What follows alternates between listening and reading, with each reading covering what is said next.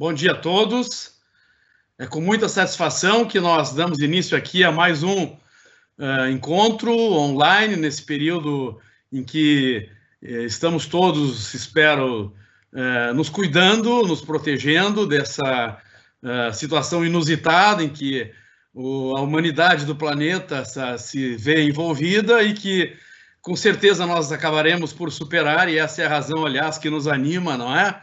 A começar o dia de novo, toda manhã, e à luta e irmos em frente, eh, encarando esses nossos desafios cada vez maiores, às vezes, não é? Então, eu desejo a todos um, um bom evento, esperamos que o nosso evento possa contribuir para esclarecimento sobre esse tema tão importante que é, a, na verdade, o tema da, de meios de resolver conflitos trabalhistas. Especificamente, hoje nós vamos tratar de conflitos trabalhistas individuais, de ações judiciais trabalhistas que podem ser resolvidas pelo mecanismo da mediação.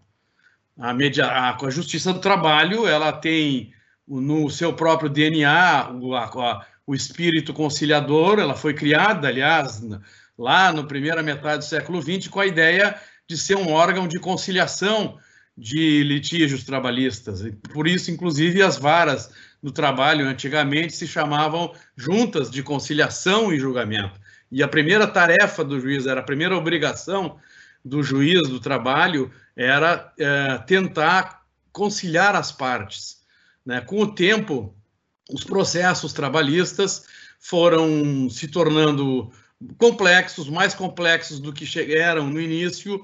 Né? O mundo evoluiu, o mundo mudou, a realidade, como nós todos sabemos, trouxe muita coisa que a própria legislação do trabalho sequer previa e que eh, e o resultado disso nós vimos agora mais recentemente com a reforma trabalhista de 2017, que procurou fazer um pouco da, da adequação né, do mundo real ao mundo normativo das relações do trabalho.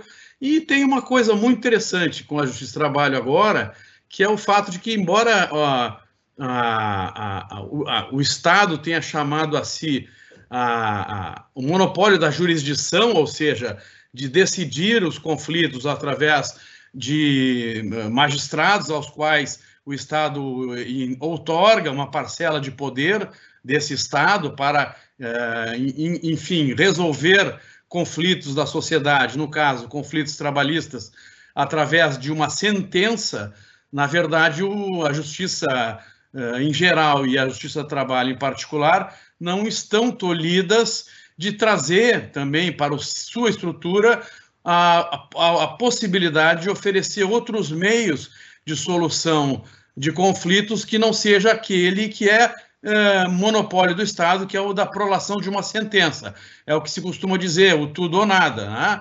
Ah, o tudo ou nada nem, nem, sempre, aliás, nunca agrada uma das partes uh, e muitas vezes desagrada ambas as partes.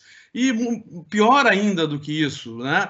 o mundo adversarial do tudo ou nada, ele muitas vezes ele afasta pessoas que poderiam retomar suas relações uh, e o mundo do trabalho tem, essa essa hipótese ela ela acontece no mundo do trabalho, né? Sabe-se lá quantas mil vezes uma ação trabalhista mal resolvida, e mal resolvida no sentido de afastar as partes, de deixá-las com um sentimento uh, ou com ressentimento por causa do conflito, acabou afastando uh, pessoas que poderiam se, se, se ombrear novamente nesse uh, fabuloso mundo das relações do trabalho.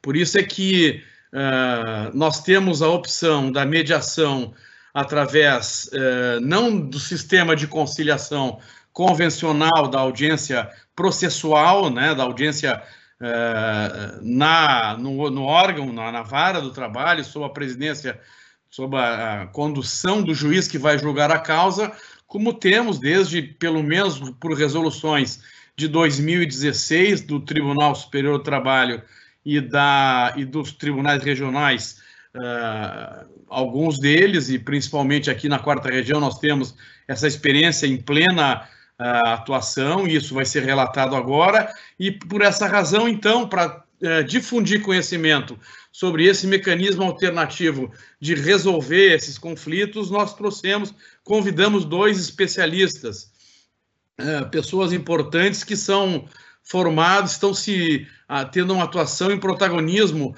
no campo dessa uh, da utilização dos meios uh, alternativos, como eu digo, de solução de conflitos, mais especificamente tema de hoje, a mediação.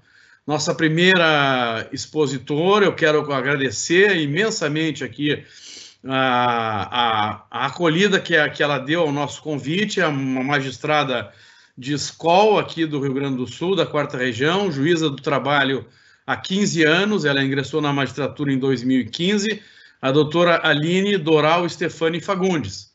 A doutora Aline, ela é, é juiz auxiliar é, de execução em precatórios, mas está convocada atualmente pelo tribunal e ela é a juíza supervisora do Centro de Resolução de Conflitos, do SEJUSC, no segundo grau ela tem por formação uh, o título de mestre em Direitos Humanos pela Indiana University.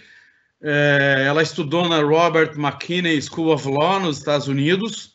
Ela é certificada como mediadora pela Universidade de Indiana em parceria com o governo do estado de Indiana nos Estados Unidos e certificada em mediação de disputas pela Educação Executiva de Harvard.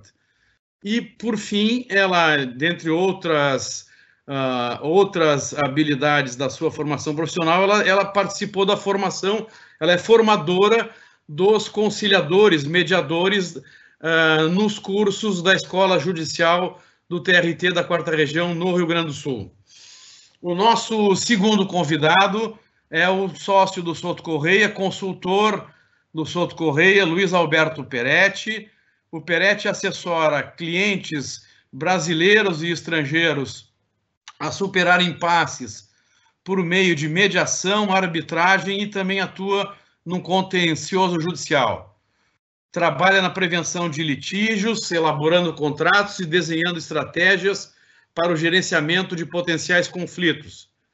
O Peretti tem uma experiência muito importante antes de, eh, eh do período em que ele está trabalhando como consultor no escritório Souto Correia, porque ele foi uh, ele é especialista em arbitragem e, e, trabalhou em arbitragem em diversas jurisdições e administradas pelos maiores centros de resoluções de disputa do mundo.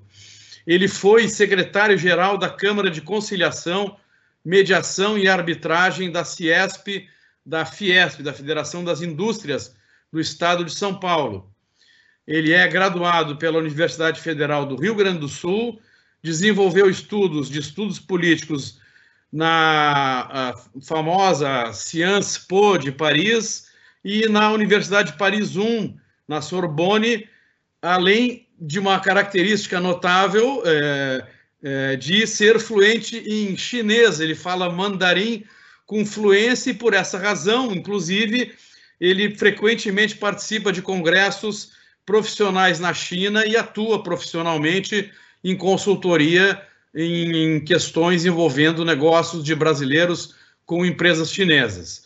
Então, esses são os dois ilustríssimos, qualificadíssimos expositores de hoje sobre esse tema tão uh, desafiador para todos nós. E eu vou então iniciar passando a palavra para a nossa convidada, a juíza Aline Doral Stefani Fagundes, para fazer a sua exposição. Ao final dos 25 minutos eh, da exposição da Aline, nós eh, eh, formularemos a ela as perguntas que poderão ser feitas, acho que todo mundo já está habituado, pelo sistema, pelo chat que é oferecido, né, perguntas e respostas na, no próprio software que nós utilizamos para fazer o evento. E dito isso, então, bom, renovo meu, meus agradecimentos e passo a palavra a doutora Aline. Bom dia, doutora Aline. Bom dia, bom dia. Que, que boas-vindas tão agradáveis essa. Eu estou realmente muito orgulhosa uh, e muito honrada de poder dividir a tela com dois nomes assim que não tem como não admirar por todo o histórico. Uh, não, uh, tive o prazer de conhecer uh, recentemente, então, o Dr. Peretti, que me encantou muito pela gentileza e pelo currículo brilhante, e já tive o prazer de conhecer o Dr. Cirângelo há, há bastante mais tempo, que é uma honra muito grande compartilhar e aceitar um convite dessa magnitude. Bom dia a todos que nos assistem. É, eu já já fui alertada de que o nosso público é riquíssimo em termos de áreas de atuação, então vou me concentrar, me focar em trazer informações mais. Uh, vamos fugir um pouquinho do mundo do direito e sem prejuízo, claro, de depois ser provocada por perguntas, o que vai certamente enriquecer a nossa conversa. Bom, é, como o Dr. Cirângelo comentou, eu estou à frente do Sejusc do segundo grau desde dezembro do ano passado, do finalzinho de dezembro, e tem sido um mundo muito interessante. Como é que funciona? Uh, eu não vou fazer uma regressão muito longa em conceitos, né? Uma, seria uma conversa um tanto cansativa, mas só para nos certificarmos de que estamos utilizando as mesmas denominações, né? Vamos uh, emparelhar, é, emparelhar esse diálogo. É, é, preciso, inicialmente, ter uma noção é, muito elementar da diferença de conciliação e mediação. O curioso nesses dois conceitos é que, do ponto de vista prático, eles se permeiam o tempo todo. Não existe um modo muito puro de conciliação, muito puro de mediação, ao menos no âmbito da justiça do trabalho. O que, que seria a conciliação?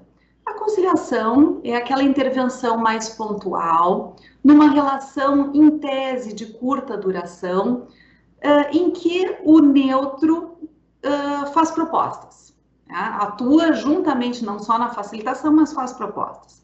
A mediação já uh, se foca mais num conflito de longa duração, dá a ideia de ser um conflito mais complexo, talvez, e, em tese, o mediador, o neutro, não faz propostas, ele é apenas um facilitador do diálogo. E por que, que eu destaco que nós não temos um modelo muito puro? Porque inúmeras vezes se vai para uma mesa de conciliação na Justiça do Trabalho seguro de que se trata de um conflito muito pontual, muito simples, em que vai se tratar de valores, uma negociação e por isso propostas de números, e se descobre que subjacente àquilo existe uma, infinidade de conflitos, de interesses, né? vários interesses uh, subjacentes àquela lide que a gente, num primeiro olhar, enxerga. Então, obviamente, que toma um outro tamanho a necessidade de ser o neutro um facilitador daquele diálogo. Muitas vezes aquilo alcança uma composição sem que o neutro tenha feito nenhuma proposta, mas ele nasceu com o intuito de ser uma conciliação. A mediação, por outro lado, ainda que se tenha o contexto da ideia de uma relação de mais longa duração, não vai ser porque o mediador veio com uma sugestão, trouxe algo para a mesa, que aquilo deixou de ser uma mediação. Então, do ponto de vista prático mesmo, é muito difícil de fazer uma leitura estanque, né? Aqui temos mediações, aqui temos conciliações. Mas temos sim essa ideia presente quando se trata de uh, qual é o intuito da justiça do trabalho ao ter uma audiência né? um processo em que foi designada a audiência e primeiro se tenta conciliar. Bom, e voltamos de novo àquela ideia um pouquinho, né, um passinho um pouco anterior nessa nossa construção, para vermos por que, que chegou até ali. Houve um conflito de interesses, eu vou uh, estimar um número, 90%, 95% dos conflitos de interesses que nós temos na nossa vida se resolvem, né? Mas aquele percentual que não se resolve por conta própria acaba tendo que ser posto em juízo. O que, que para para nós vira um processo, na minha realidade, vira um processo trabalhista e é da nossa natureza da justiça do trabalho, então, primeiro, tentar uma conciliação. Nessa oportunidade, estamos falando classicamente de uma conciliação ocorrida numa, me, né, numa sala de audiências, agora não é mais uma mesa de sala de audiências, é um link, em que nós vamos tentar compor possivelmente um pagamento. Né? É, é, na grande maioria das vezes, estamos falando de um pagamento.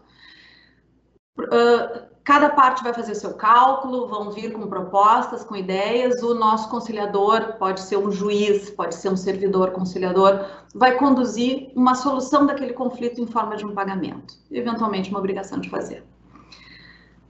A mediação na Justiça do Trabalho já é uma realidade mais recente. E aí eu não falo apenas da mediação dos conflitos coletivos. Essa não é uma realidade tão recente.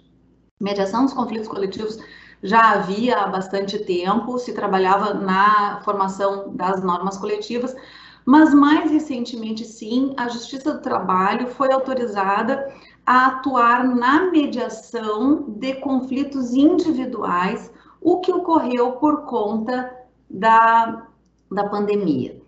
Mas vamos por partes. Nós já tínhamos também um outro elemento vindo com a reforma trabalhista, que é a homologação dos acordos extrajudiciais. Também é um pequeno passo da Justiça do Trabalho para um outro mundo, para algo que acontece, essa negociação que acontece fora da nossa mesa. Né? E elas têm uh, cruzamentos bem interessantes de serem tratados. O que, que eu consigo observar hoje num Sejusc?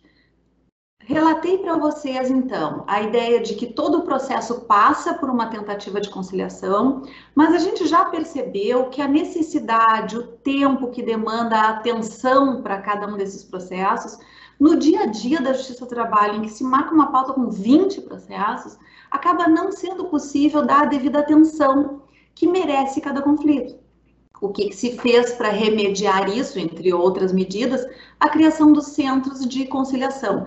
Eles não existem apenas na Justiça do Trabalho, mas na Justiça do Trabalho funcionam muito bem.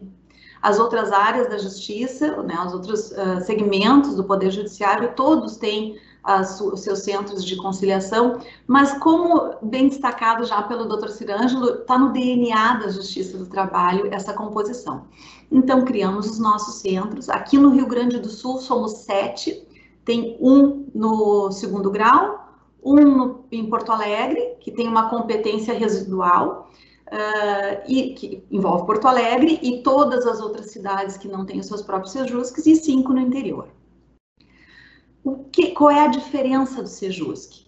O Sejusc, ele tem uh, formas de receber, ele, bom, em primeiro lugar, né, naturalmente, como já é da sua, né, como, como já foi criado para isso, ele está lá apenas para conciliar. Quem conduz os conciliadores, nós chamamos de servidores conciliadores, ou juízes supervisores, juízes coordenadores, eles não têm envolvimento algum com o rumo do processo em termos de julgamento. Então, eles têm, eles, eles estão melhor equipados com a imparcialidade, digamos assim. Uh, esses centros de conciliação vão ter a oportunidade de tratar com mais carinho o processo, porque receberão apenas com esse intuito. E como receberão? Como chega um processo no Sejusc? Ele pode chegar por encaminhamento do juiz, ele pode chegar porque o próprio Sejusc pediu esse processo, ele triou e pediu, e ele pode chegar porque as partes pediram para encaminhar. E isso é muito interessante, porque se até hoje, até hoje nem é justo dizer, se até um, uma realidade muito recente, as nossas formações nas universidades eram bastante beligerantes, recentemente se mudou muito esse perfil. O, o perfil do profissional do direito hoje em dia já é completamente diferente. Já existe uma formação específica no sentido de encontrar a, a composição por meios uh, alternativos. E uh, se vê muito, sim, profissionais extremamente capacitados e cientes da possibilidade do que mais eles podem fazer no processo do que simplesmente submeter ao judiciário para que o judiciário decida. Então, cada vez mais as partes, né, por seus procuradores, vêm solicitando a remessa dos processos para o Sejusc. Nós aqui no Rio Grande do Sul ainda temos um algo mais. Foi desenvolvido aqui, inclusive recebeu uma premiação específica no projeto Conciliar Legal do CNJ, uma ferramenta chamada ICOM. Essa ferramenta ela faz uma coleta e um cruzamento de dados para identificar o que seria um índice de conciliabilidade do processo. O que, que ela cruza? os processos, as empresas que têm maior perfil de conciliação, os, uh, o, o, valor, se tem ou não tem depósito recursal. Então, une, coleta vários dados, faz um cruzamento e ela faz essa triagem. Então, nós podemos, por exemplo, fazer uma leitura de processos e ela faz a leitura de todos os processos que estão em tramitação no tribunal. Eu posso selecionar primeiro grau, segundo grau, faço essa seleção, essa coleta de dados e monto minha pauta. Essa é uma forma. Posso receber um contato do próprio juiz, não é, não é incomum isso. Às vezes o próprio desembargador, e recentemente tive um caso muito, muito interessante, o próprio desembargador faz a leitura de que o conflito posto ali é muito mais, muito mais complexo, muito mais profundo e, e maior do que aquilo que está posto em juízo e a sentença não vai solucionar. Então, recebemos contatos, ó, oh, Aline, dá uma atenção especial para esse processo, ele precisa ser conciliado, porque a sentença não vai alcançar a verdadeira solução desse conflito. E a gente consegue fazer isso. Bom, uh, diante dessas formas de chegar no Sejusc, nós temos conseguido uh, atender um número bastante expressivo de, de conciliações. E qual é o espírito disso?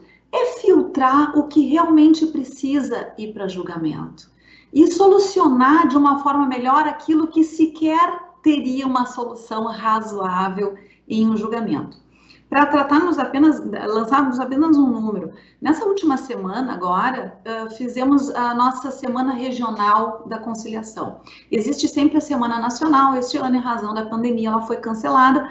Nós a mantivemos até com o intuito de desmistificar um pouquinho essa insegurança da audiência telepresencial. Porque como a conciliação, ela tem um espírito mais suave, mais leve, menos comprometedor, né? Vai concilia se uh, entende que chegou a um ponto bom ou não concilia, e isso não representa um maior prejuízo, até porque o processo sempre pode, a qualquer momento pode voltar para nova tentativa. Então, fizemos como uma forma de incentivar uh, os profissionais e as partes a enfrentarem a ferramenta. Funcionou muito bem de 200, uh, não, eu não vou contar somente as audiências, porque nós fizemos uh, não, não só audiências como homologações por petição, mas em uma semana, só o Sejusc do segundo grau homologou 94 acordos, né? Celebramos 94 acordos. Olha, eu nem tenho aqui o número da distribuição de um gabinete, mas certamente é um volume muito expressivo de processos que não serão mais sentenciados. E, e, e eu não olho a, a, aquilo como, ah, não, economizei trabalho. Não, às vezes a gente, uma sentença que levaria uma hora, duas para ser feita, ou um dia, vamos imaginar um dia inteiro para ser feito, levou dias trabalhando uma conciliação. Então, o tempo de, de dedicação não é nem esse o ponto, mas é um processo que as partes encontraram por conta própria o seu melhor caminho. É um processo que não volta para uh, recurso, para impugnações, para agravo de petição. Então, existe uma, um, um, número gigante de reflexos positivos nisso. Uh, esse trabalho que foi agora, o que, que aconteceu recentemente então? Com a pandemia, a resolução número 1 de 2020 autorizou a, a atuação da Justiça do Trabalho nas mediações. Bem, esse é um tema que tem gerado muita curiosidade. Por quê? Porque, de novo, é um ato de valorização da autonomia das partes em encontrarem um rumo das suas, da, dos seus conflitos, um rumo para os seus conflitos. O que, que ele autoriza? Bom, a gente tem que ver o seguinte: o, nesse caso, a ideia é que seja uma mediação mais clássica possível. Existe um conflito que não é ainda judicializado, a gente chama de uh, procedimento de mediação pré-processual, não foi judicializado, talvez nem seja, mas foi pedida a participação de um neutro, que esse neutro será um juiz ou um servidor conciliador. Até a gente pode dar uma olhadinha na resolução depois mais especificamente se pode de fato ser uh, conduzida por um servidor conciliador. Eu entendo que sim, para dar um spoiler. Uh, mas o que, que, é o papel? O juiz, uh, isso é, é distribuído como uma PMPP, o juiz, a seu critério, analisa se ele vai ou não participar daquilo e por quê. Porque, diferente da homologação de um acordo extrajudicial que já chega pronto e o juiz dá ou não dá a sua chancela, nesse caso, obviamente, por se tratar de uma mera negociação, né, eu não tenho como dizer assim, ó, está encerrada a negociação negociar é das partes, é, é, é, é, a, gente negocia o tempo todo, eu não tenho como dar encerramento a uma negociação. As partes são livres para fazer isso a qualquer momento. Então, o mecanismo que a, que a recomendação deu para que o juiz possa uh, ou não observar se é algo que ele pode interferir, porque, por exemplo, ele pode identificar que aquela negociação não está não, não tá coberta de lisura, da lisura adequada, pode ser uma tentativa de fraude, uma tentativa de uma parte ludibriar a outra, ele pode recuar. Se, por exemplo, ele entender que não tem como ele interferir a ponto de eliminar esses aspectos negativos e conduzir as partes a um resultado adequado. Então, essa mediação pré-processual, o juiz participa, se as partes chegam a uma composição, aquilo resulta um título. E esse título tem, né, é, é, é eu, eu, identificaria ali no artigo 515 do nosso Código de Processo Civil, é uma decisão homologatória de uma autocomposição judicial. Né? E, o, o mais interessante que eu vejo nisso, a leitura mais interessante que eu vejo nisso, é que é de fato a cada vez mais as nossas uh, normas valorizando a capacidade das partes de tomarem conta dos seus conflitos. E a gente percebe, inclusive, em sala de audiências, essa valorização partindo de todos os lados. Qual é o cenário mais clássico em termos de negociação, em termos de conciliação e mediação que se via em sala de audiência, em processo, né? Uh, lides devidamente ajuizadas. A gente observava e ainda observa, só que cada vez menos, o profissional que ainda toca de ouvido. Uh, aquela barganha que a gente brinca chama de barganha turca. Eu quero 10, não, eu pago 5. Hum, 9, a gente até conversa. 6 e nem mais um centavo. Isso aí é um cabo de força que não faz mais sentido. Hoje, um profissional capacitado negocia baseado em princípios. Uh, eu até gosto de dizer para os meus alunos que eu não, eu não, não, não vejo com bons olhos aquela, aquela expressão, ah, eu já cedi, todo mundo tem que ceder um pouco. Eu não quero ceder nada quando eu negocio, não existe por que ceder. O que, que existe? Existe fazer um mapeamento mais completo possível do meu litígio, do, do meu conflito, escalonar a minha ordem de prioridades e aquilo que está lá no topo, eu não vou conseguir abrir mão. Aquilo que está lá embaixo, bom, aqueles elementos que não são tão importantes, que não estão prioritários na minha ordem de interesses, esses são aqueles que eu consigo utilizar no, bom sentido como moeda de trocas. Olha, isso aqui de fato, eh, esse prazo para mim não é fundamental. Se eu atender a tua necessidade de prazo, tu consegues atender a minha necessidade de valor, eh, de pagamento mínimo, e assim se negocia. Negocia em, sobre, sobre critérios objetivos. Não existe mais o tocar de ouvido. É isso que eu quero dizer. Quando ele existe, é lamentável, porque se pode muito mais quando o profissional está devidamente capacitado para uma negociação adequada.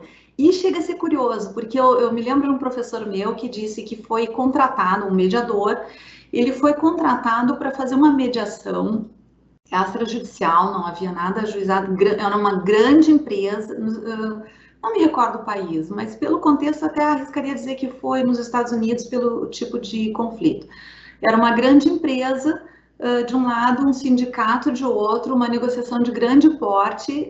Ele apresentou os honorários dele e eu achei curiosíssimo que nos honorários ele incluiu dois dias de formação prévias à negociação. Ele fez uma formação de um grupo e fez a formação de outro, e, e aí então ele disse: bom, agora que todo mundo sabe negociar, vamos sentar para negociar. Porque é assim que se negocia. Né? Ao, ao tocar de ouvido, vai virar ou alguma Uh, ou, ou, alguém vai se sentir, vai atrapalhar, né? Alguém efetivamente vai atrapalhar aquela negociação, porque não vai se, se utilizar de ferramentas adequadas e ao atrapalhar aquela negociação, ela possivelmente atrapalha o seu cliente, ou ela pode atrapalhar uh, todo um contexto de uh, criar outros conflitos ali no meio, uma linguagem inadequada, afastar, distanciar as partes da solução. E eu costumo dizer que todos, absolutamente todos os conflitos são negociáveis. A diferença está na distância que eles começam um do outro. Né? E se eu tenho partes não capacitadas, a velocidade que elas se aproximam é, é, é minúscula, é péssima. Né? É, já com partes capacitadas, né, devidamente treinadas para aquilo, o que vai acontecer é que já não largam tão longe e a velocidade de aproximação é outra é completamente diferente. E certamente, com essa disposição, esse talento por negociar, vão alcançar um resultado muito melhor do que fariam na antiga barganha turca. Né? Então, isso é muito gostoso de ver. O Sejus que tem propiciado essa oportunidade, se vê profissionais assim com quem a gente aprende na negociação, Uh, a gente também aprende com exemplo negativo, mas uh, tem sido cada vez menor essa ocorrência. As universidades agora estão obrigadas a inserir nos seus currículos a formação. Existem formações por diversos institutos que realmente estão transformando os profissionais assim em, em num outro parâmetro. Mesmo as crianças né, que começaram a lidar com isso de uma maneira mais lúdica, estão começando a entender conceitos como escutativa, linguagem não violenta, tudo isso contribui. E é com muito prazer que eu tenho verificado, que eu tenho, que eu estou tendo a oportunidade de enxergar essa migração de paradigmas, né? Esses parâmetros estão se alterando e eu estou uh, me divertindo muito com isso, porque é muito recompensador, é muito agradável e uh, eu procuro trabalhar sempre com a ideia, e eu repito isso muito. Quem está acostumado a me ouvir talvez já esteja até cansado, mas eu não me canso de repetir. Quando nós estamos trabalhando com solução de conflitos, a gente, claro, não fecha os olhos para a necessidade de prestar conta dos nossos trabalhos, de ter esse número de, de acordos realizados para prestar conta para a instituição que nos, que nos uh, respalda, mas muito mais do que extinguir um processo, nós temos que focar em extinguir um conflito. No momento que essa for a visão, nós estaremos certamente focando no que é mais adequado. E é isso que dá gosto de fazer, é isso que dá prazer de fazer. Uh, quando a gente consegue dar o retorno, né, como eu fiz essa semana, que eu, uh, um processo uh, sem pedido de nenhuma das partes, foi remetido por ordem da desembargadora, por um despacho da desembargadora que ainda colocou, né? Verificando a existência de um conflito, uh, remeto o processo ao Sejusc. Pelas partes, eu fiquei sabendo que davam pulos de raiva, de furiosos, por que, que botaram o processo para o Sejusc se ele não tinha a menor propensão, não vai ser acordo de jeito nenhum. Trabalhamos mais de duas semanas por uh, meio de aplicativo de WhatsApp, amadurecendo aquele conflito, percebendo que ainda não havia possibilidade de uma conversa conjunta e finalmente chegamos numa composição para encerrar com chave de ouro a Semana da Conciliação e eu fiz contato com a desembargadora, contando para ela que eu queria agradecer o carinho e a leitura que ela teve de que ali havia algo mais. E nos trouxe a oportunidade de sim encerrar um conflito e não encerrar um processo. Essa era a mensagem que eu queria deixar para que, se esse olhar estiver realmente no coração de cada um que trabalhar com solução de conflitos, só, mesmo tocando de ouvido, é obrigado a dar certo. Foi um prazer uh, expor o meu pensamento para um público assim tão qualificado, que gosta tanto dessa matéria. E estou absolutamente à disposição de perguntas, que é aí que está a diversão de tudo isso, interagir com pessoas assim. Muito obrigada. Muito obrigado, doutora Aline. É, cumprimentando, inclusive, pela incrível disciplina com o tempo que, pelas minhas contas, a senhora terminou quase 20 segundos antes do, da, do tempo de 25 minutos.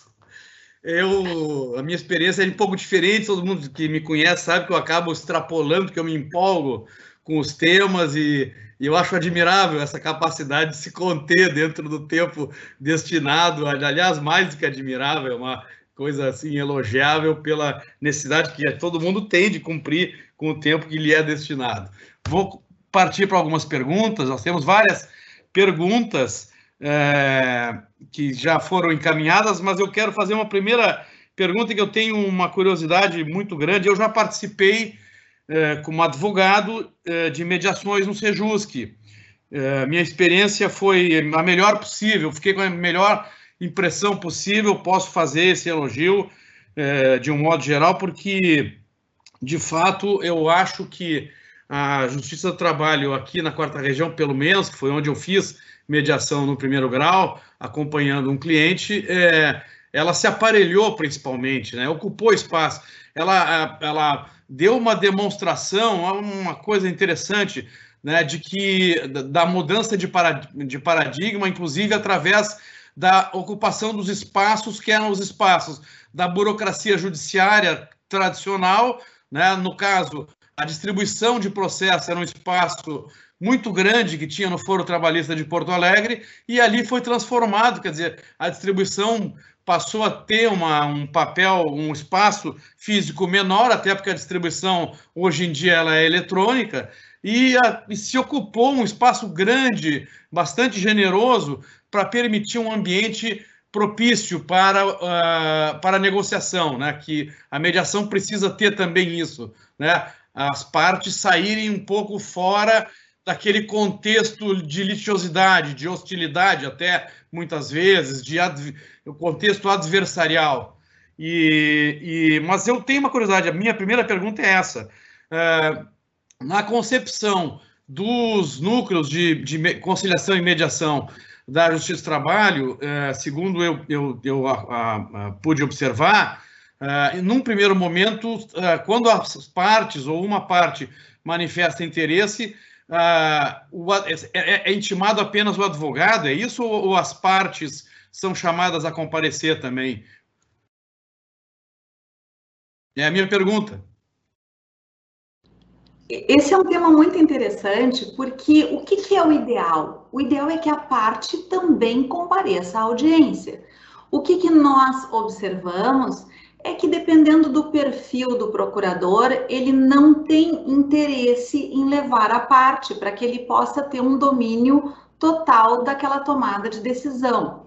Nós já fizemos a experiência de notificar as partes, uh, e às vezes a gente insiste bastante nisso. O que, que ocorre? Quando a parte recebe a notificação, ela faz contato com seu procurador e pergunta se precisa ir. De modo geral, os procuradores, eu diria que a maioria dos procuradores valorizam isso também, mas aqueles que não querem levar a parte, eles orientam, não, ignora. E aí é lamentável, porque nós temos um, eu diria que acrescenta um filtro na negociação. Não é obrigatório? Não, não é obrigatório, mas no nosso despacho do Sejus que a gente destaca a importância da presença da parte, a importância da presença do tomador de decisão.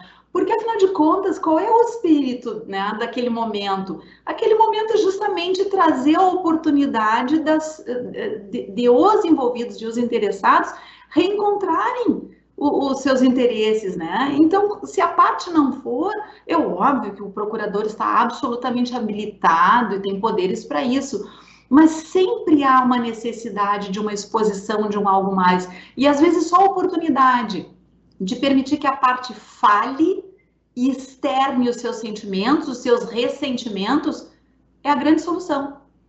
É aí que está o resultado. Então, a gente uh, procura, nós, nós no Sejusc e todos os conciliadores, os mediadores uh, que vão enfrentar esse episódio, nós sempre incentivamos a participação da parte, do titular do direito.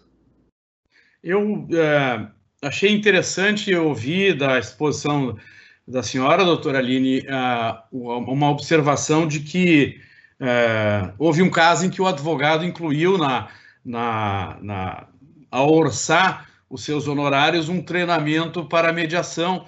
E eu acho isso extremamente significativo, porque na minha observação, pelo menos, e até por experiência de uma vida inteira, né, como, como operador do direito e como na, tendo atuado em várias, uh, nos vários lados, até por assim dizer, da, da, da, do processo judiciário, eu, eu tenho a impressão que a advocacia precisa se preparar para isso. Acho que a advocacia ainda não está uh, preparada, de um modo geral, para compreender a enorme distinção e a diferença que existe entre a conduta no processo, na reunião ou na audiência judicializada e a conduta na mediação, onde eu acho que o Peretti até vai abordar isso depois quanto às técnicas de mediação, não é?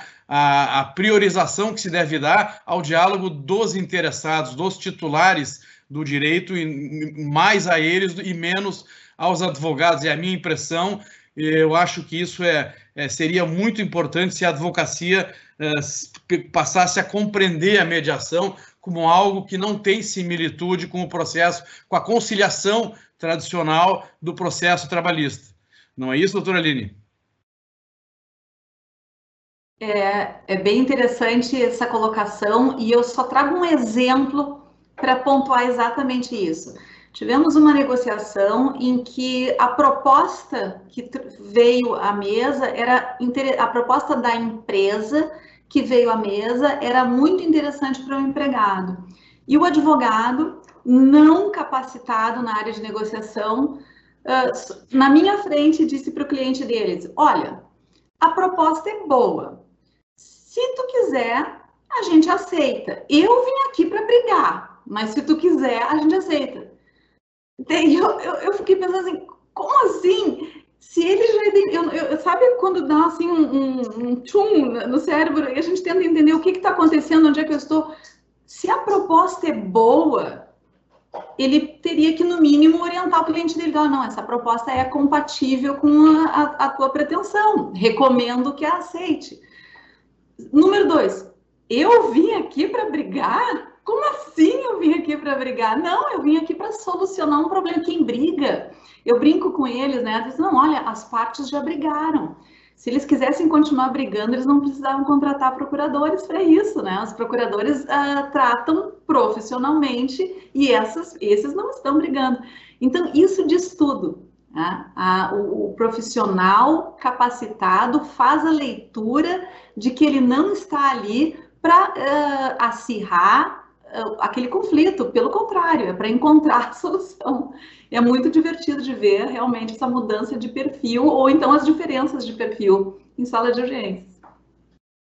É, eu firmei já a minha convicção, eu tive experiência também acadêmica, através de um intercâmbio, como a senhora também fez, eh, nos Estados Unidos, eu tive há mais tempo atrás, já vão fazer lá 20 anos, e já lá na, na, em 2001, 2002, quando eu acompanhei mediações uh, nos tribunais uh, federais dos Estados Unidos, eu, eu percebi claramente que há um, um, assim, uma política de privilegiar a, a participação do titular do direito vindicado, ou seja, da parte.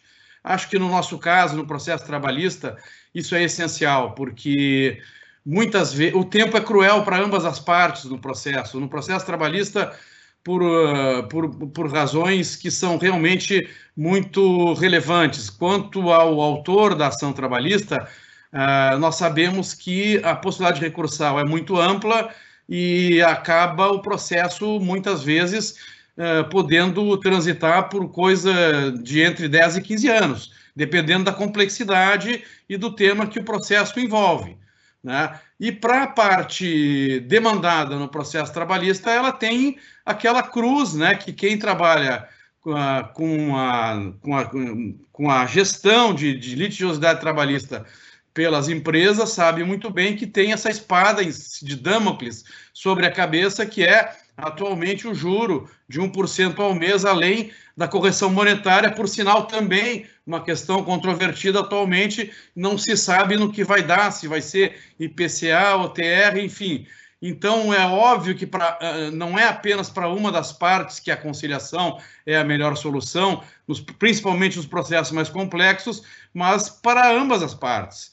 Né? Não, eu, a mim parece isso, eu estou aqui agora, não estou fazendo uma pergunta, estou fazendo uma observação decorrente da minha experiência profissional eh, e pela experiência profissional recente, inclusive em ver muitas vezes posturas dos advogados uh, resistentes, reativas ao processo de mediação, quando ele é visivelmente a solução adequada para o próprio cliente. Eu lamento muitas vezes é, verificar isso.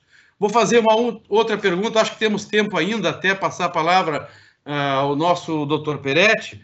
Tem uma, acho que uma pergunta já basicamente foi respondida, né, que dizia, ainda indagou aqui a, a, o, o, nosso assistente se o litígio não atrapalha a conciliação, não seria melhor possibilitar meios de conciliação trabalhista fora do judiciário? Não, acho que essa pergunta tem relevância, doutora Aline. Eu vou, estou lhe passando essa pergunta. A questão da, da, da, da, da não aceitação né, pelo judiciário trabalhista da mediação fora da, do âmbito dos núcleos de conciliação e mediação do, do próprio judiciário. Esse é um ponto realmente interessante, porque a lei da mediação, no seu artigo 42, parágrafo único, expressamente excluiu a justiça do trabalho da, de, dessa normatização. Ela foi trazida de volta na resolução 74 e depois na 125. E por que isso? Uh, a gente tem uma particularidade na justiça do trabalho que é essa, esse descompasso, né? Esse, essa diferença de pesos entre, uh, entre os litigantes. Então, isso certamente que tem origem no movimento associativo da exclusão da justiça do trabalho isso. Uh, nós tivemos uma experiência que não andou muito bem, que foram as, as uh, comissões de conciliação prévia, e não, aquilo não se consolidou muito bem uh, na justiça do trabalho. O que, que ocorre? A partir do momento que nós uh, temos, então, a resolução 174, levando para a Justiça do Trabalho essa possibilidade, mas daí deixando nas mãos da Justiça do Trabalho esse monopólio ainda, é nós acabamos precisando nos especializar nisso. Não que já não fôssemos, né? Como há pouco destacamos o DNA da Justiça do Trabalho, mas uh, não impede a análise do litígio, e eu acho que com relação à pergunta, talvez a ideia é de que uh, foi tratado ali na, no questionamento quando o litígio não se trata exatamente do pedido. Essa é a leitura que eu faço, né? Um pedido envolve ali férias, décimo terceiro, fundo de garantia, mas há um litígio entre as partes, há, um, há uma indisposição, um confronto entre as partes. Isso também pode ser solucionado. Nós estamos capacitados para isso temos nos Sejusques, os Sejusques eles são conduzidos por servidores conciliadores sob a supervisão de um magistrado. Então, os litígios, os interesses eh, subjacentes ao que foi posto no pedido é tratado, sem prejuízo, claro, de uma negociação fora dali, que é o que a gente está vendo agora na recomendação 1 de 2020. Né? Mas, de fato, as câmaras não estão, continuam não incluídas nesse contexto da justiça, da justiça do trabalho. Salvo para agora, a, com a admissibilidade da, da mediação pré-processual é, excepcional no período da pandemia, é isso?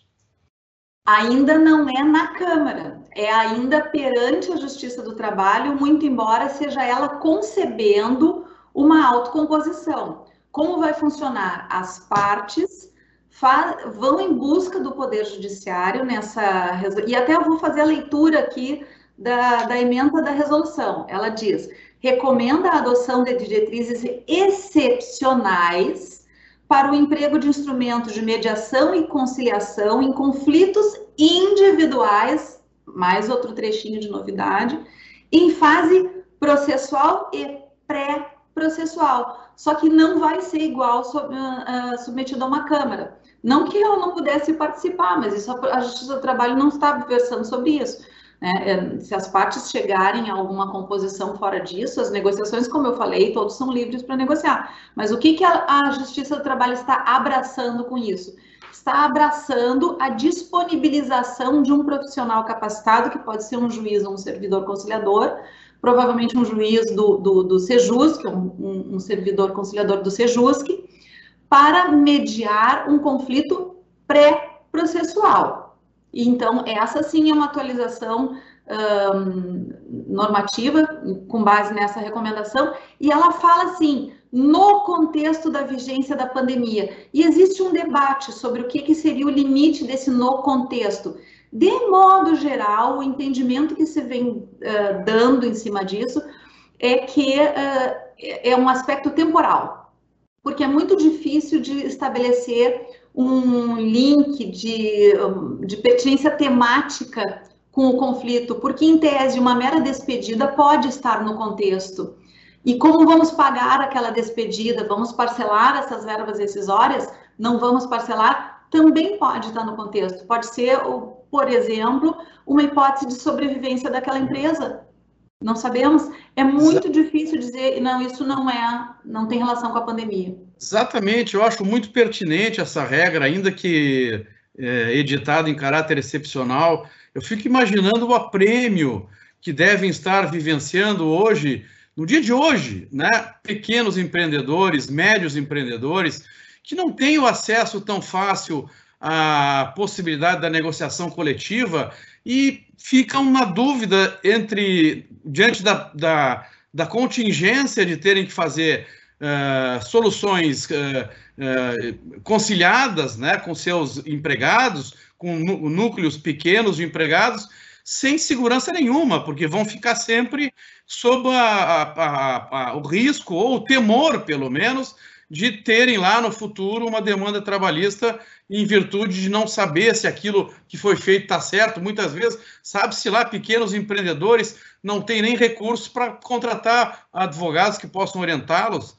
Então, acho que essa medida, acho que nesse momento, neste ano já, né, da pandemia, né, a, a, a a, o estado de pandemia, o estado de calamidade foi reconhecido, ah, por enquanto já está reconhecido até 31 de dezembro do, de 2020, portanto, nós temos que ver essas dificuldades que a sociedade, porque a sociedade está passando com a maior largueza, a meu ver, possível. Né? É, eu, vou, eu não sei se continuo, eu vou continuar com mais uma pergunta. Nós podemos depois, no final, se houver tempo, ainda prosseguimos com mais perguntas para a doutora Aline, mas eu não quero deixar o nosso doutor, doutor Peretti esperando tanto tempo. Então, eu consulto aqui, acho que acho que é, passaríamos ao doutor Peretti e, no final, voltamos a algumas perguntas e mais as que surgirem a partir da exposição do Peretti. Está bem assim?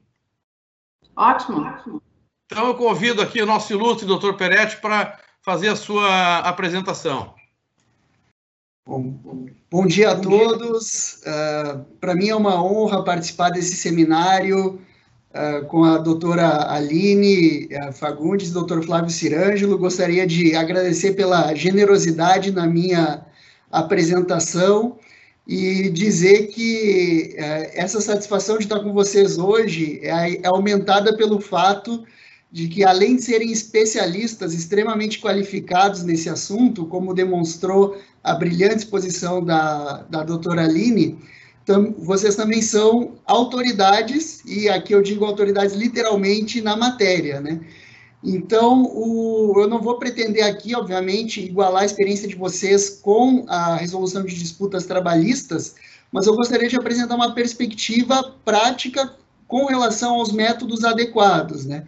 Eu, como alguns sabem, eu fiz a formação, sou conciliador e mediador judicial reconhecido, estou lá no site do CNJ, fiz a formação da Resolução 125, hoje sou mediador acreditado pela Corte Chinesa para Arbitragem Econômica e Comercial Internacional, que é a maior câmara de resolução de disputas da China, e como o Flávio mencionou, fui secretário-geral da Câmara Ciesp-Fiesp, onde eu vi não só o trabalho efetivamente realizado de resolução de disputas dia a dia, mas também pude participar desse processo de amadurecimento e de uh, apresentação dos métodos adequados de solução de disputas, um trabalho que na Câmara Ciesp-Fiesp é capitaneado uh, pelo desembargador Kazuo Watanabe, que é um dos grandes impulsionadores da, dos métodos adequados no Brasil. Né? E gostaria de dizer que a minha participação uh, se torna um desafio ainda maior depois da exposição da doutora Aline, que além de ter sido brilhante, uh, apresentou os conceitos com a forma, uh, mais, da forma mais adequada tecnicamente e trouxe essa preocupação que nós temos né, de diferenciar o processo do conflito, que é o que faz realmente a essência da, dos métodos adequados, e para mim é um gosto ver isso sendo aplicado uh, já no Sejusc do TRT da quarta região, e ver que essas técnicas e esse conhecimento que é produzido, né, a doutora Lina estudou nos Estados Unidos, o, o Flávio, o doutor Flávio também uh, teve lá aprendendo, acaba permeando também na atividade judicial brasileira. Então, vejo que aqui a gente amadurece e começa a aplicar essas técnicas, o que tende a produzir frutos muito interessantes do ponto de vista da resolução de disputas. Hoje eu tenho uma mensagem principal, mas eu gostaria de dar essa mensagem principal uh, depois de dar um passo atrás, para contextualizar por que, que eu estou contextualizando a minha intervenção dessa maneira. O passo atrás é no sentido de lembrar que, do ponto de vista dos métodos adequados, nós somos uh, muito agradecidos, né? E a gente deve muito ao impulso do legislador, que fez isso basicamente por razões de interesse público. Não quero voltar aqui à Constituição do Império para falar que a conciliação estava lá mencionada, também não preciso voltar aqui à reforma uh, processual de 95, que criou no, no antigo Código de Processo Civil a audiência preliminar de conciliação do artigo 277. A gente também poderia falar da, da Lei 9.099, que tem uma ênfase muito grande na conciliação, mas num período mais recente, a gente tem desde a Resolução 125 do CNJ de 2010, um impulso muito forte que é dado pelo legislador e pelo Estado aos métodos adequados. Isso se traduz no Código de Processo Civil de 2015, que traz conceitos importantes e um apoio muito forte à conciliação e à mediação, tanto uh, extrajudicial, né? A gente aqui acabou de falar disso, que não é o caso da trabalhista, mas também da judicial.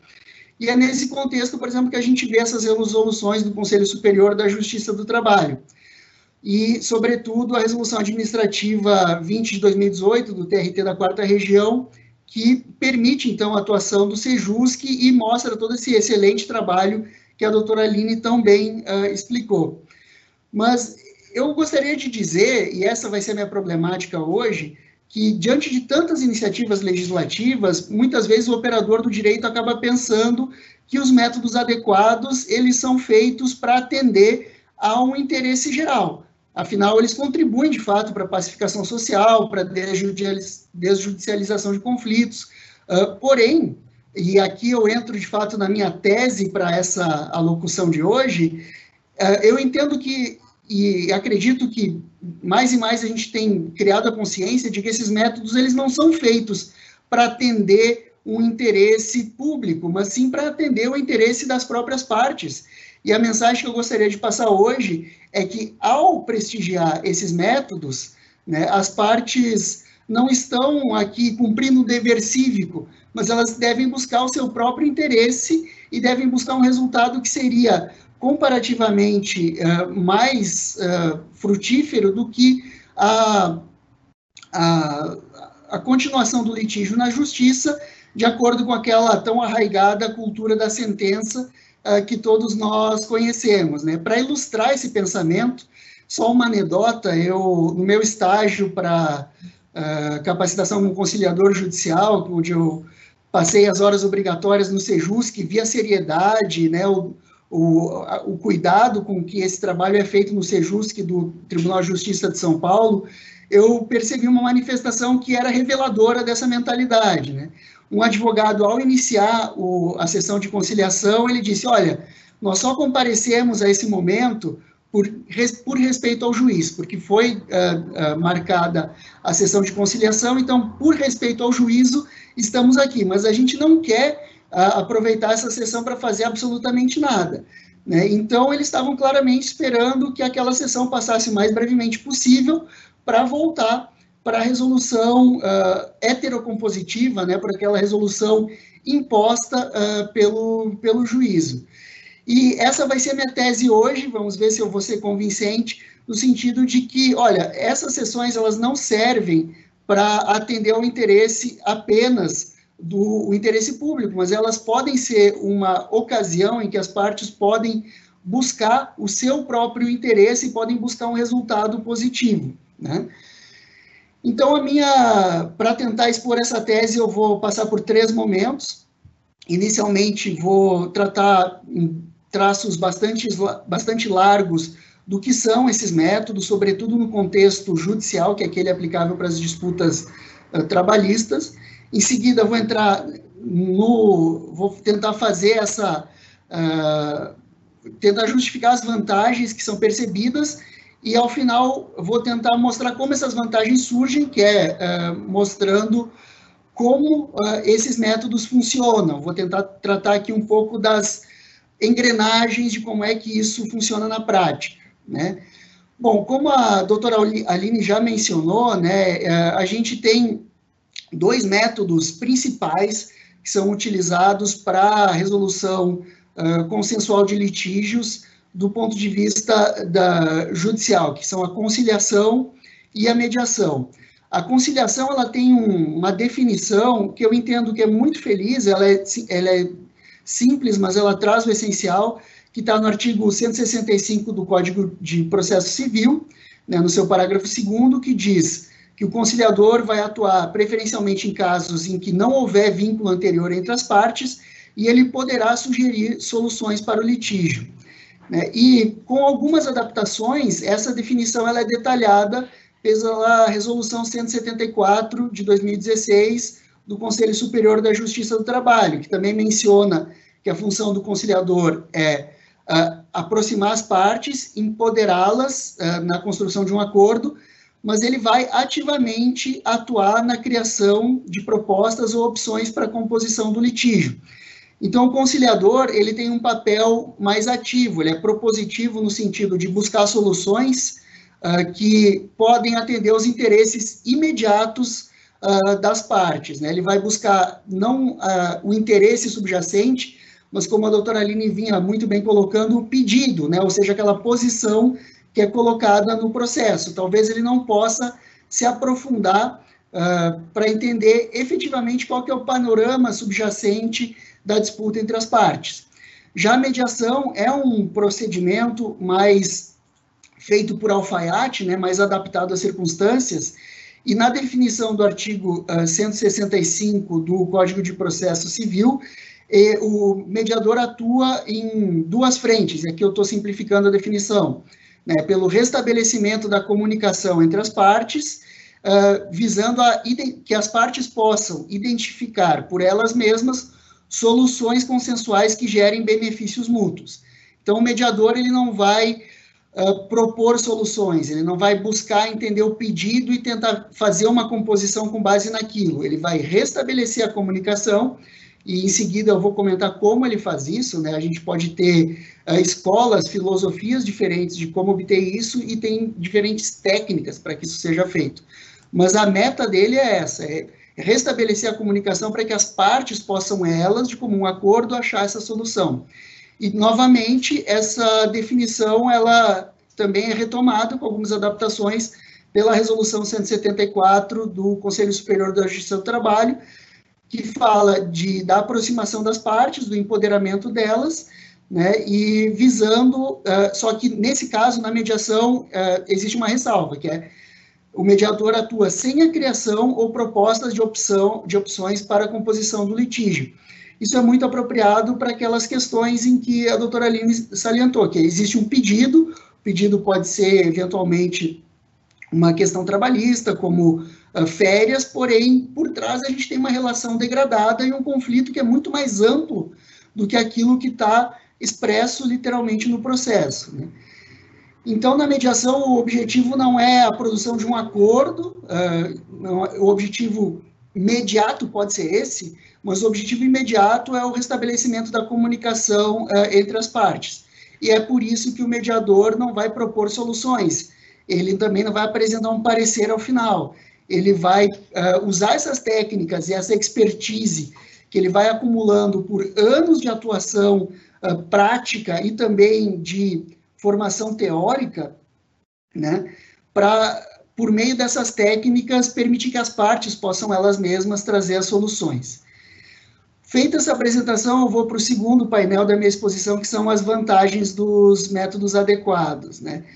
E aqui, de novo, eu vou tocar num, num, outro ponto brilhantemente trazido pela doutora Aline, né, que o, o que a gente tenta aqui não é essa negociação turca, né, e aqui como China Desk do escritório, eu preciso confessar que eu acho que essa prática, ela vai para toda a rota da seda, tá, porque quem trabalha com os chineses sabe que eles gostam bastante de regatear, então você vai no mercado chinês, é um processo de uh, formação de amizade, você uh, pedir pechincha, pedir desconto, e se você vai lá simplesmente paga o primeiro preço, o, é um anticlímax, né? O vendedor fica decepcionado que você não se deu ao trabalho de interagir com ele, né? Mas, de toda forma, essa descrição da, do vendedor de tapetes, né, que pode ser turco, pode ser chinês, pode ser do Uzbequistão, né, de Samarcanda, ele, ela é muito adequada, porque percebe-se na, na, na conciliação e na mediação essa ideia de que nós vamos regatear preço e prazo. Mas não é isso. O que vai se buscar são soluções criativas fora da caixa que vão permitir às partes atingir um, um, um, uma solução ótima. E aqui eu só vou fazer uma ressalva antes de elaborar melhor nessa definição, mas isso no processo judicial em que já está no em um contencioso, isso não é possível. Né? Tanto o árbitro quanto o juiz, ele fica vinculado ao princípio da congruência. Ele vai ter que deferir o pedido de acordo com aquilo que é uh, requerido pelas partes. Né? Ele pode, eventualmente, aplicar de ofício né, uma norma de ordem pública. Eu entendo que isso é, sobretudo, relevante em se tratando do direito material do trabalho. Né? Porém, é, ele não vai sentar com as partes e pensar fora da caixa o que, que poderia ser uma solução mais interessante é, para todos. Então, essa, assim, o, o, conciliador, o mediador, ele, ele vai explorar essas soluções. Enquanto que o juiz, como uh, colocou a doutora Aline, né, muitas vezes a solução que o direito propõe é que não é nem o juiz, mas é que realmente a norma jurídica ela vai permitir uma tutela que é baseada uh, ou em soluções pecuniárias ou em uma obrigação de fazer, em, na grande, uh, assim, grosso modo, em um bom número de casos, né? Então, isso não permite que a gente busque essas, essas soluções diferentes, né? Aí, eu vou dar um exemplo aqui de como, uh, ao separar as, as posições dos interesses, ao separar as pessoas dos problemas, que são cânones da escola de Harvard, né? Onde, uh, pelo que eu entendi, a doutora Aline cursou esse programa de negociação, que é baseado, sobretudo, nos trabalhos do, do William Ury, né? Uh, tem esse exemplo que é comumente atribuído a, uma, a um Business Journal de Santa Mônica de 96, que é a história da laranja. Ela é um pouco clichê, mas ela mostra exatamente como isso funciona, né? Que é, digamos, uma disputa entre, numa disputa entre vizinhos, uh, tem dois vizinhos que vão começar a disputar a propriedade de uma laranja. Vocês vão lembrar que o artigo 1284 do Código Civil, ele tem disposições que tratam exatamente dos frutos que caem da árvore do terreno vizinho. Né? E se nós orientarmos essa disputa para uma resolução com base no direito, nós vamos ter que passar por conceitos de, olha, uh, o, a árvore, é, é, o terreno vizinho era de quem que era a propriedade, né? Uh, qual que é a propriedade dos frutos, ela é do terreno em que caíam, então a gente vai trabalhar com conceitos jurídicos e a solução vai ser atribuir a propriedade dessa laranja para quem de direito. Entretanto, um mediador, um conciliador que possa explorar qual é o interesse das partes naquela laranja, pode chegar à conclusão que um vizinho queria obter aquela laranja para fazer um suco, enquanto que o outro vizinho queria obter a laranja para fazer um doce e precisava das raspas para colocar na cobertura. Se numa conciliação, num processo uh, consensual, se chegasse à conclusão de que os interesses são compatíveis, ele pode simplesmente aplicar essa solução para as partes e fazer com que os dois saiam satisfeitos, né? O que pelo que a gente viu aqui do artigo 1284 do Código Civil, não necessariamente seria o resultado da aplicação da nossa norma a essa situação específica. Né? Então, o mediador ele tenta maximizar a utilidade da solução para todos e ele vai fazer isso empregando essas técnicas. Isso me leva à terceira e última uh, parte da minha exposição, que é como isso acontece.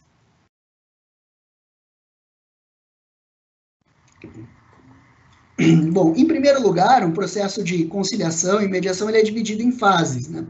Um momento muito importante desses processos é a pré-mediação ou a pré-conciliação, é explicar para as partes exatamente o que vai acontecer naquela sessão, para que elas estejam com as, a, as expectativas alinhadas e possam agir com conforto. Uma coisa que era muito importante que nós fazíamos na, na Câmara Ciesp-Fiesp, ao fazer essas premediações, era explicar, olha, uma vez que você comparece à sessão, uh, o, a mediação, a conciliação, ela se rege pelo princípio da liberdade. Então, não necessariamente você vai estar vinculado a fechar um acordo, você pode simplesmente se levantar e desistir daquele procedimento se aquilo não estiver funcionando. Então, não custa nada uh, tentar, né?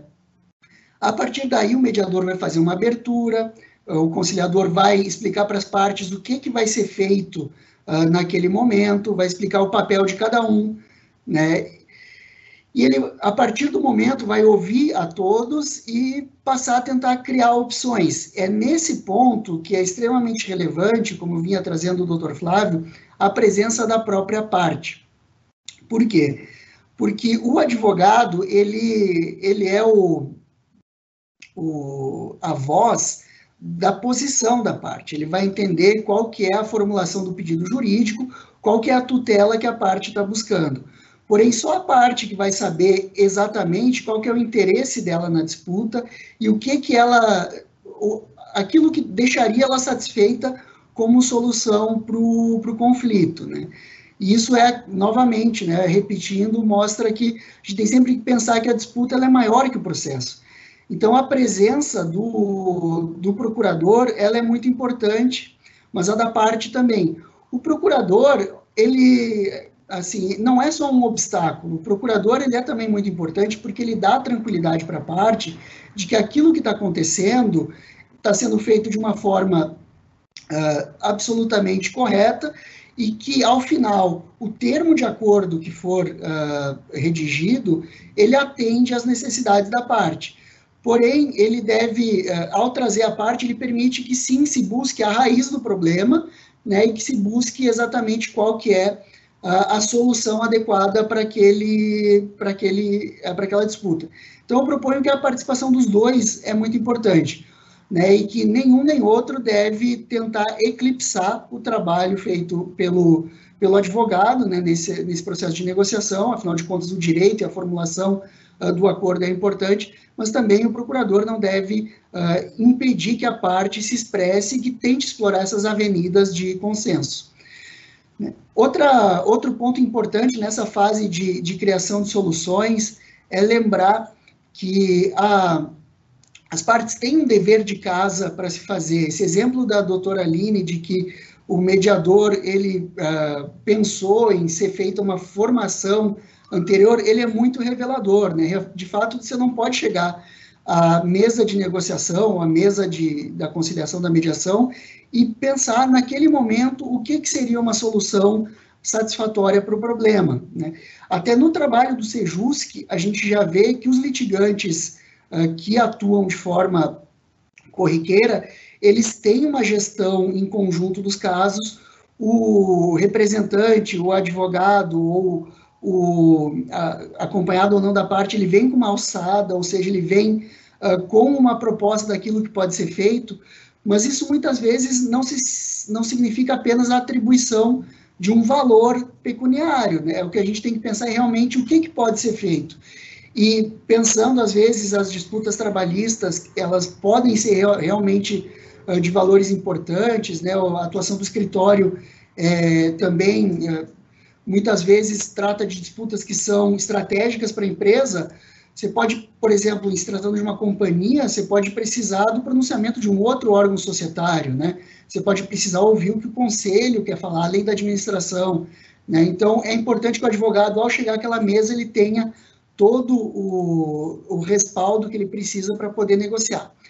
Mas então, supondo que nessa tentativa feita a pré-mediação, feita a abertura dos trabalhos, a gente chega a um acordo, né? Isso pode ser reduzido a termo na própria sessão, né? No Sejusc, isso normalmente se faz ato contínuo naquele momento mesmo, e isso, uh, esse acordo, como a doutora Aline já mencionou, ele pode ser uh, revestido do, da qualidade de título executivo extrajudicial ou mesmo judicial, de acordo com o Código de Processo Civil, se ele for homologado. Né? E um pouco sobre as, as técnicas, né? Qualquer, cada mediador vai, o conciliador vai ter um perfil. Ele vai desenvolver esse perfil com base na sua experiência pretérita e nos seus estudos teóricos, né? É, basicamente, o que eles vão fazer, eles têm muita ênfase na escuta ativa. Eles vão prestar atenção não só na, na, comunicação verbal, mas também nas mensagens não verbais e nas posições implícitas que as partes traduzem naquele diálogo eles vão tentar recontextualizar a discussão e eles vão, por vezes, tentar uh, criar uh, entrevistas individuais, aquilo que da prática americana se fala de cocas, separar as partes, ouvir uma, ouvir outra, tentar ouvir o que uma parte fala uh, na ausência da outra e, obviamente, sem revelar aquilo outra parte, tudo é feito com muita, com muita confiança, a não ser que, a, que haja uma autorização expressa, né?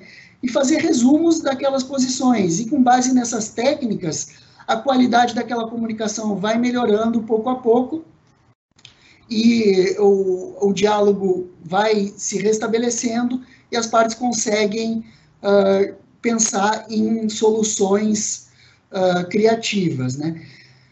De um plano mais geral, a, a mediação ela tem três escolas principais, e aqui eu estou atento ao tempo, já vou me encaminhando para o final. Né? É, a gente pode falar da mediação facilitativa, que é aquela que é baseada na escola de Harvard, que tem como cânone separar as posições dos interesses, separar as pessoas dos problemas e buscar essas soluções. Digamos que é uma, é uma mediação que é mais orientada para buscar acordos eficientes. Além disso, nós temos a mediação transformativa e temos diversos mediadores que são expoentes no Brasil que atuam com essa uh, filosofia, né, em que o que se busca é restaurar o relacionamento e buscar interações construtivas entre as partes. Aqui, o, a obra principal é, uma, é a promessa da mediação, que é uh, da autoria de uh, Bush e Folger, publicada nos Estados Unidos, mas acredito que já haja uh, também tradução. Existem também outras escolas, não vou entrar em detalhes para uh, em benefício do tempo, mas gostaria de passar para a minha conclusão, após ouvir a brilhante exposição da doutora Aline, eu gostaria de dizer que, com base no trabalho que é feito hoje pelo Judiciário, a gente viu o trabalho do Judiciário uh, do Trabalho no, na quarta região também, uh, a gente já tem técnicas e tem um acervo de profissionais que são capacitados para aplicar corretamente essas uh, as técnicas da mediação que permitem se buscar esses resultados ótimos, né, esses resultados que são mais interessantes do que aquele que uh, decorreria da aplicação do direito.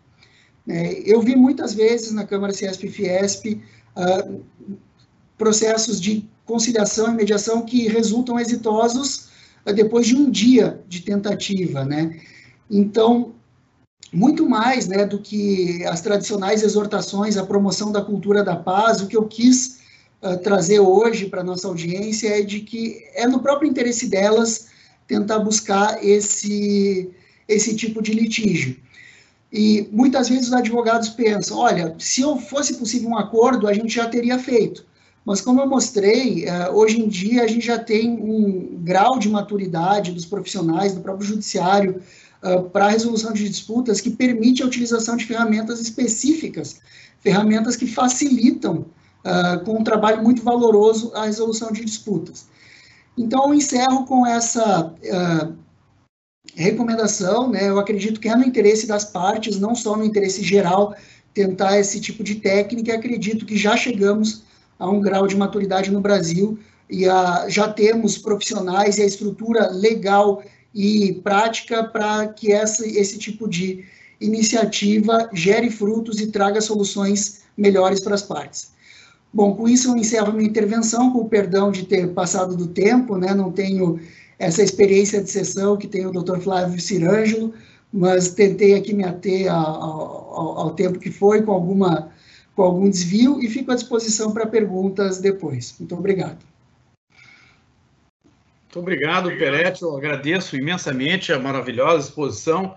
É, tem muitas perguntas aqui, eu vou tentar, o tempo já está já tá nos pressionando, né? mas tem uma pergunta que tem surgido com, com alguma uh, recorrência aqui, que é para a doutora Aline, em primeiro lugar, né? é que há uma percepção, aparentemente, de que essa, a, o, o, o avanço do, dos processos de de mediação através dos núcleos da Justiça do Trabalho, ele também tende a criar uma expectativa de abertura, ou pelo menos né, uma curiosidade sobre como a Justiça do Trabalho vai receber a possibilidade da, do processo uh, de mediação no lugar do processo do litígio convencional ser realizado através da mediação privada e como a doutora Aline é, pessoalmente, é, acha que isso poderia ser recebido pelo Justiça do Trabalho.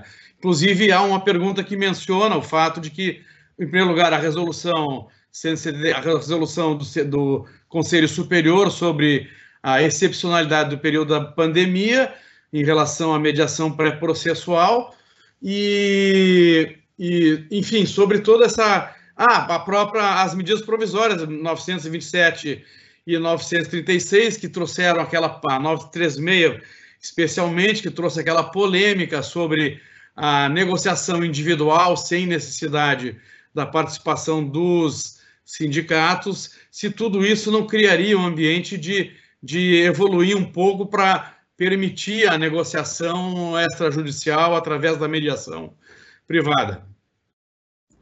É, eu, eu não tenho dúvida de que a mediação, de fato, chegou para a, a, participação da Justiça do Trabalho e a concepção da, da Justiça do Trabalho em recepcionar a mediação extrajudicial, ela veio para ficar. A recomendação número 1 de 2020 do gabinete da vice-presidência do CSJT, ela fala na referência do contexto da vigência da, da, da pandemia, mas eu não vejo como retroceder para um passo anterior.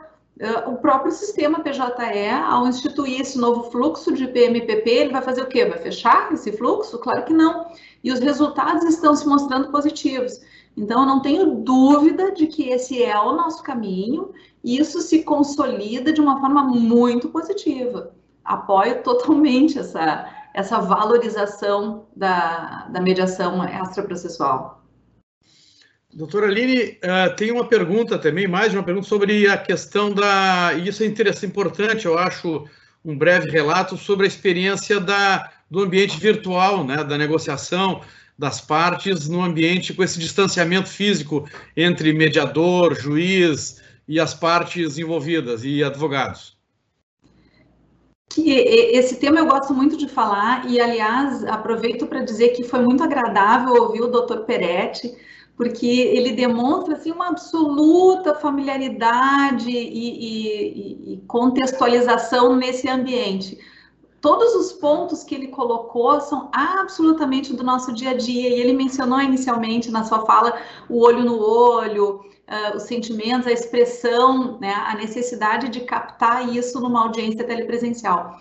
Existia sim uma preocupação inicial muito grande com relação a isso, para evitar que nós nos transformemos em baias de teleatendimento. Né? Um advogado se, se estabelece numa baia, uh, tal como um, um teleatendimento qualquer de marketing, e ali ele vai fazendo audiências pelo país inteiro longe disso, não, não, não é isso que nós estamos uh, observando. Se por um lado o Sejus que tinha aquela preocupação da mesa redonda, da florzinha em cima da mesa, do cafezinho e da bala, por outro lado, a gente se viu compensado pelo fato de que as partes estão nos seus ambientes, estão nas suas casas. E gradativamente, a gente também está percebendo que o ambiente telepresencial está. Uh, sendo introjetado na vida das pessoas como algo muito natural. Nós temos, claro, a preocupação de o olhar não ser da mesma forma, porque a gente não está olhando normalmente para a câmera, a gente está olhando para a nossa tela, então foge um pouco o olhar. A gente, enquanto ouve, porque não está na frente da pessoa, eventualmente faz outra coisa, né? Confere o celular, dá uma falsa ideia de que não estamos acompanhando. Isso tudo vai gerar adaptação. Mas eu asseguro né? E digo isso uh, na, na pele de quem está fazendo diariamente um grande volume de audiências, que está se compensando com naturalidade. A nossa capacidade de adaptação é plena.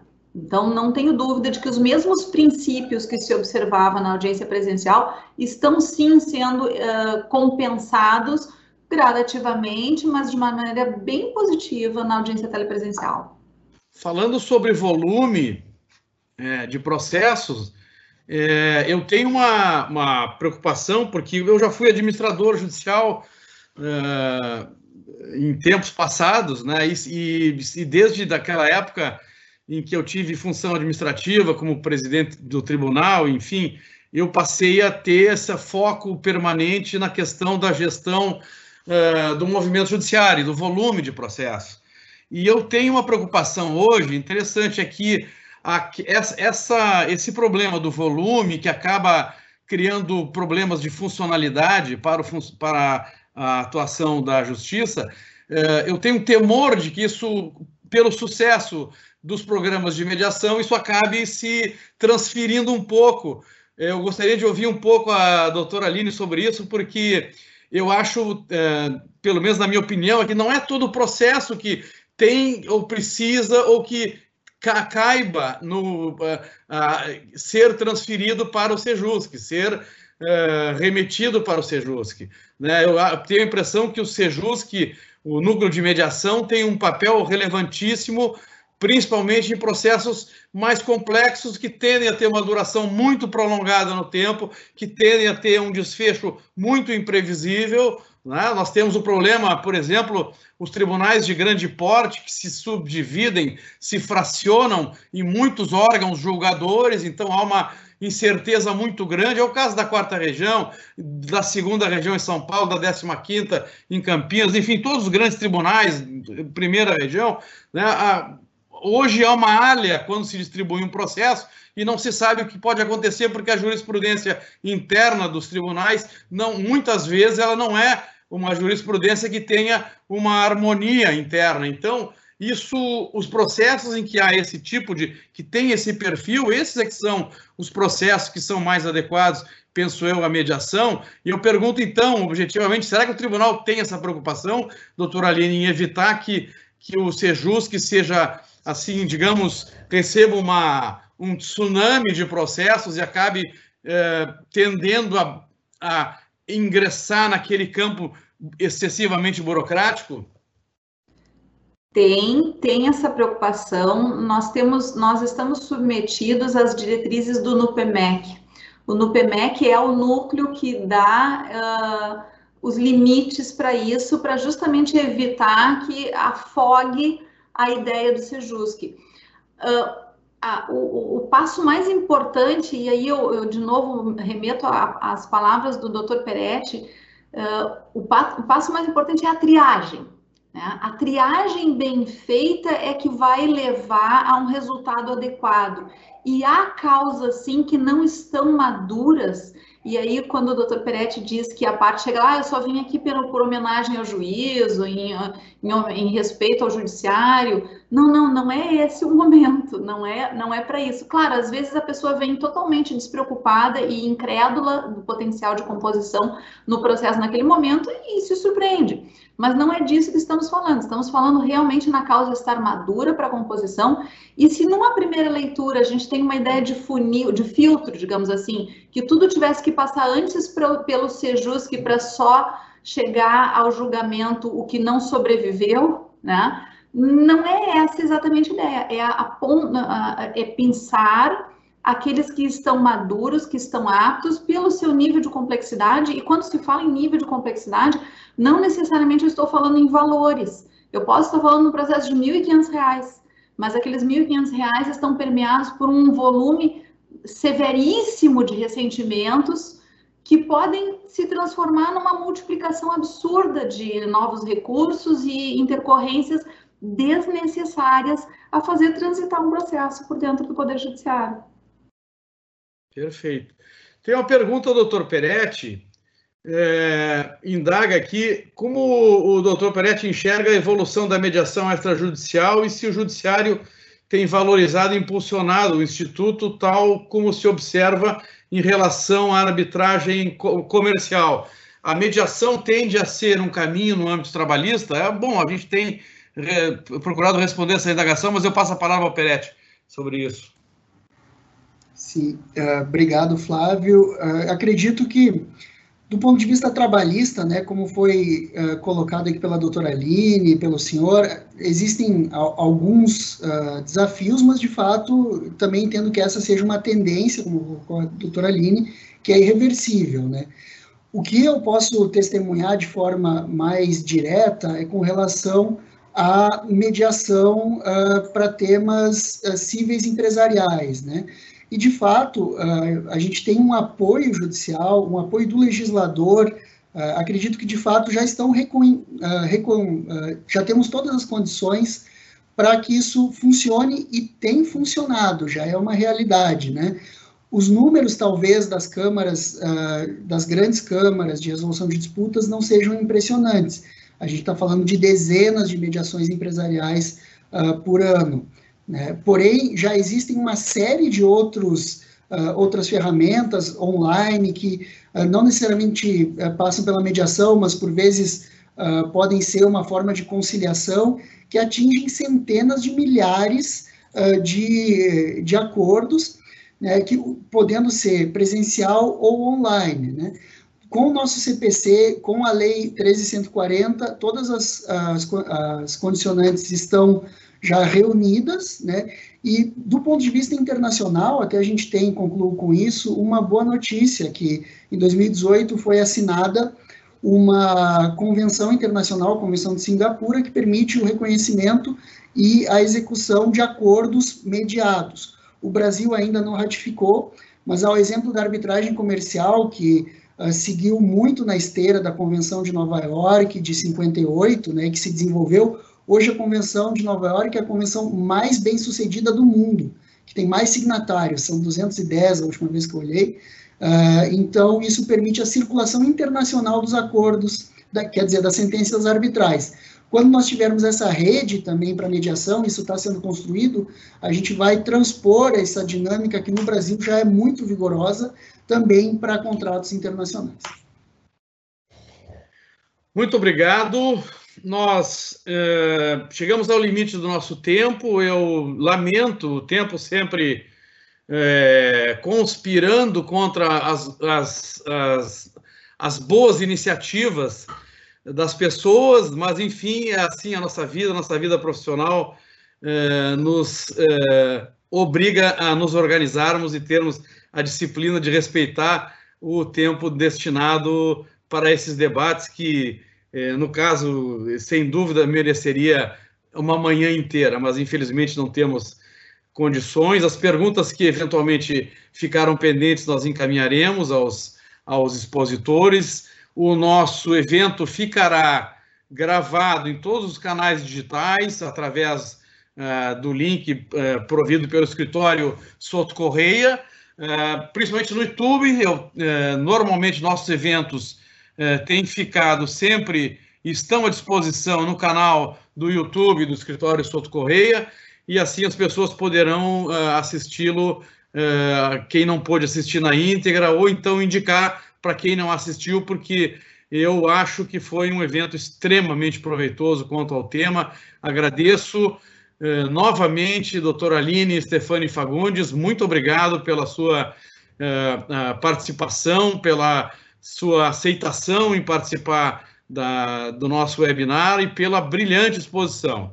O mesmo ao meu querido uh, colega, amigo, sócio Luiz Alberto Peretti, que só não contou que ele tem uma origem aqui muito particular no Rio Grande do Sul e na Justiça do Trabalho, porque ele, a mãe, a, ser, eu vou me permitir cometer essa inconfidência, né? A mãe do Peretti foi é servidora da Justiça do Trabalho do Rio Grande do Sul e o Peretti tem uma lembrança, tem uma memória de infância das varas, das antigas juntas de conciliação e julgamento daqui da quarta região. Não é isso, Peretti? Eu agradeço a todos, muito obrigado e está encerrado o nosso evento.